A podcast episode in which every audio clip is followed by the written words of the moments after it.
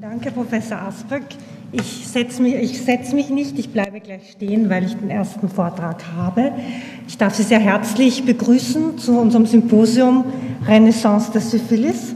In vielen Bereichen ist die Syphilis in Vergessenheit geraten und ich kann Ihnen versichern, es gibt sie doch noch und äh, es ist wieder ein Thema und in diesem Sinne möchte ich heute gleich äh, als Einführung mit meinem Vortrag beginnen.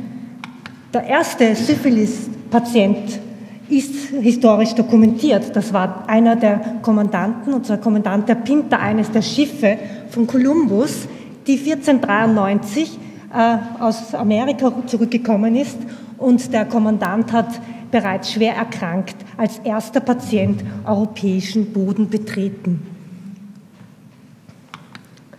Es hat 400 Jahre gedauert, bis man den Erreger der Syphilis identifizieren konnte. Und das hat Schaudin und Hoffmann von äh, der Wiener, äh, Berliner Charité äh, eben charakterisiert. Und das ist aus ihrer Originalarbeit. Und sie haben dieses schraubenförmige, blasse Bakterium Treponema pallidum äh, genannt, wie man heute viel schöner auch darstellen kann. Ich möchte hier exemplarisch für die Epidemiologie in den Vereinigten Staaten auch für Europa, für Westeuropa hier diese Kurve zeigen, die eben hier nach und während und nach dem Zweiten Weltkrieg diese enorme Fallzahl gezeigt hat. Und mit Einführung des Penicillins kam es zu einer massiven Abnahme der Fälle. Und im Jahr 2000 hat die CDC gesehen, dass es so wenig gemeldete Fälle an Syphilis gegeben hat, dass sie beschlossen haben, ein Syphilis-Eradikationsprogramm zu starten. Und die Frage ist, kann man sie überhaupt ausrotten? Und theoretisch gibt es äh, hier Ansatzpunkte. Treponema pallidum ist exklusiv humanpathogen. Es gibt kein Tierreservoir und es gibt bis dato keine Resistenzen gegen Penicillin. Und wie schaut die Lage aus? Wir sind weit davon entfernt, dass Syphilis eradiziert ist. Das sind die Daten der WHO, die etwa 12 Millionen Neuinfektionen, das heißt infektiöse Fälle pro Jahr schätzungsweise auf der Welt annehmen, wobei Sie sehen, dass in erster Linie natürlich die Entwicklungsländer hier besonders betroffen sind und man könnte sagen, gut, das sind andere Strategien anzuwenden, andere Maßnahmen zu treffen und das betrifft eigentlich nicht die entwickelten Länder. Aber auch hier gibt es eine Dynamik, nämlich das sind die Zahlen der US äh, STD Surveillance, die gezeigt haben, dass es in den letzten Jahren zu einem Anstieg der Fälle, und zwar in erster Linie der, Men der Männer, der infizierten Männer gekommen ist. Und in weiterer Analyse hat man hier gesehen, dass es sich um eine spezielle Risikogruppe, nämlich sogenannte MSM, Men Who Have Sex with Men, handelt. Und ähnliche Kurven und ähnliche Verläufe ist in England zu sehen, aber hier hat man äh, auch versucht zu zeigen oder nachzuschauen, ob hier parallel die HIV-Neuinfektionen ansteigen. Bis dato ist das noch nicht verfolgbar gewesen oder nicht verifizierbar gewesen.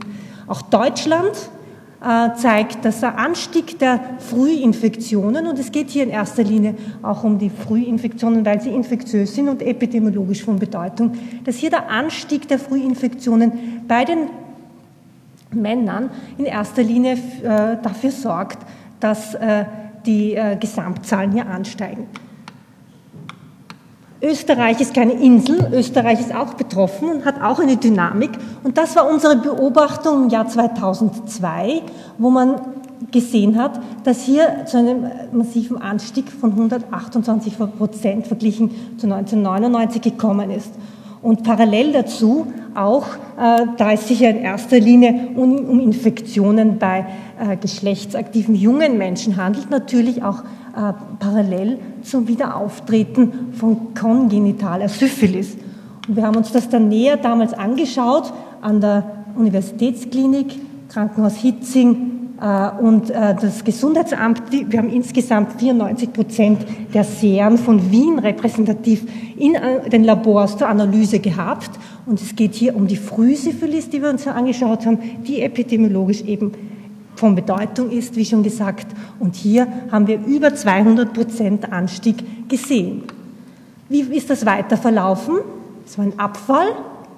Und was wir hier sehen, 2006 plötzlich wieder dieselbe Fallzahl, wie im Jahr 2002. Was ist hier passiert? Wir können das vom gängigen äh, Meldesystem nicht analysieren, weil das erfasst weder das Alter noch das Geschlecht, noch ob es sich um HIV-Positive handelt oder ob es sich hier um welches Stadium es sich handelt. Aber wir können eins tun, wir können eigene Daten analysieren und das haben wir hier gemacht von, von der Labor des Immundermatologie äh, von den Jahren 1999 bis 2006. Hier in der oberen Reihe sehen Sie die Gesamtzahl der Frühsyphilis-Patienten, die hier diesen Peak zeigen, 2002. Die HIV-Patienten hier in rosa haben diesen Peak nicht mitgemacht. Und das war unsere Beobachtung. Es waren in erster Linie 2002 heterosexuelle junge Patienten, die eben hier äh, infiziert waren. Im weiteren Verlauf sehen wir hier den Anstieg ab 2004 bei den HIV-Patienten, die natürlich in der Gesamtzahl dann zu einem Anstieg auch geführt haben. Nur zu den Nicht-Dermatologen möchte ich ganz kurz einige klinische Dias noch zeigen. Zehn Tage bis drei Monate nach der Infektion kommt es an der Inokulationsstelle zur Ausbildung eines Ulkus, das aber in bis zu 30 Prozent nicht bemerkt wird oder nicht zur Ausbildung kommt, aber in jedem Fall ohne äh, Therapie abheilt. Es kann auch extragenital vorkommen, wie hier zu sehen ist dann äh, sechs bis zwölf Wochen nach der, dem Primärstadium kommt es zum Auftreten der Symptome des Sekundärstadiums, das äh, auch in einem gewissen Prozentsatz unbemerkt verlaufen kann. Diese Symptomatik ist enorm heterogen und zeigt hier zum Beispiel, kann zeigen dieses Erstlingsexanthem, makulöses Exanthem, makulopapulöses oder papulosquamöses Exanthem. Im intertrigenösen Bereich kann es zum Auftreten äh, von äh, plagförmigen äh, Läsionen kommen, den Condylomata latas, nicht zu verwechseln mit den Condylomata acuminata. Etwa 20 Prozent der Patienten äh, haben im Sekundärstadium ähm, Läsionen an der Mundschleimhaut, die man als Plaque bezeichnet. Es kann auch eine Tonsillitis auftreten, eine Vergrößerung von Tonsillen ohne Fieber, die sogenannte Angina specifica, die Papulo, Palmoplantan Syphilide, die absolut diagnostisch sind für das Sekundärstadium der Syphilis. Und es kann auch zur Alopezie diffus oder auch fleckförmig kommen. Etwa zwei Drittel der symptomatisch erkrankten Patienten im Sekundärstadium haben eine generalisierte Lymphknotenschwellung und sie können haben Anämie, Blutbildveränderungen, Leukozytose, Glomerulonephritis, Hepatitis, epigastrische Beschwerden, Augensymptomatik im Sinne einer Iridozykllitis, äh, Neuritis nervi optici, Papillitis, neurologische Komplikationen mit Hirnnervenausfällen und also eine Vielzahl von Symptomen, die in diesem Stadium eben zur Verwirrung äh, beitragen können. Die klinische Symptomatik und die Dauer der Infektion lassen die Syphilis in verschiedene Stadien einteilen, die für die, Infekt, für die Aussage der Infektiosität von besonderer Bedeutung ist und auch für die Planung des Therapiekonzeptes. Wichtig ist, dass es diese Läsionen des Primär- und Sekundärstadiums enorm infektiös sind, dass sie sehr erregerreich sind und die Infektiosität etwa in den nach etwa sechs Monaten ähm, praktisch äh, also abnimmt, rasch abnimmt und nach sechs Monaten nicht mehr gegeben ist. Zwei Drittel der Patienten äh, äh, gehen dann in ein asymptomatisches Latenzstadium über, auch ohne Therapie, ohne jegliche weitere Komplikationen, während ein Drittel der Patienten in späterer Folge auch Spätmanifestationen ausbilden können. Was die Schwangeren betrifft, so ist äh, dass die Gefährdung des Fötus abhängig vom Stadium der, der Erkrankung bei der Mutter. Aber man kann sagen, dass 100 Prozent der Föten bei einem äh, Sekundärstadium der Mutter infiziert sind. Wie schon gesagt, das Therapiekonzept hängt ab vom Stadium. Frühsyphilis, also weniger als ein Jahr infiziert, eine Spritze intramuskulär, Spätstadium drei Injektionen äh, Depotpenicillin in wöchentlichem Abstand. Während die Neurosyphilis äh, mit einem anderen Schema behandelt werden muss, da die Liquorgängigkeit von äh, Depotpenicillin hier nicht äh, optimal gegeben ist. Jetzt könnten Sie fragen, ja, gibt es das überhaupt noch, die Neurosyphilis? Ist das nicht etwas übertrieben? Und ich kann die Frage mit Ja beantworten.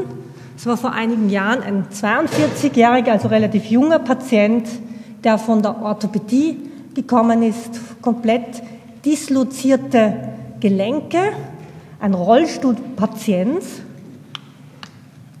Er hatte eine Anisokorie der Augen, was ich hier nicht zeigen kann, weil keine Dynamik hier möglich ist. Das, äh, das sogenannte, hat er die Kriterien der Argyll-Robertsonschen Pupille erfüllt, nämlich eine, äh, Akkum, äh, äh eine Akkommodationsstörung, also eine, keine, Licht, keine ähm, Reaktion der Pupillen auf Licht, aber auf Konvergenz. Ich möchte hier nicht auf das Ganze eingehen, aber der Patient hatte eine Tabes dorsalis mit Ataxie, Parästhesien und der Verlust der Sehnenreflexe führt dann zu sogenannten Charcot-Gelenken. Das sind vergrößerte und Sie müssen sich vorstellen, schmerzlose Gelenksdislokationen, die so bis, zum, äh, bis zur vollkommenen ähm, äh, Gehunfähigkeit geführt haben. Das Erkennen einer Neurosyphilis ist schwierig, weil 30 Prozent der Patienten sind asymptomatisch und die Diagnose kann letztendlich nur likoserologisch gestellt werden. Aber Sie sehen hier auch von der Heterogenität, Vielfalt dieser Symptomatik, dass auch weit und in Zusammenschau auch mit den klinischen Dias, die ich Ihnen gezeigt habe, dass nach wie vor dieser Satz dieses englischen Pathologen gilt, der der Meinung war, dass der Mediziner, der die Syphilis erkennt, ein wirklich guter Mediziner ist. Ich danke für Ihre Aufmerksamkeit.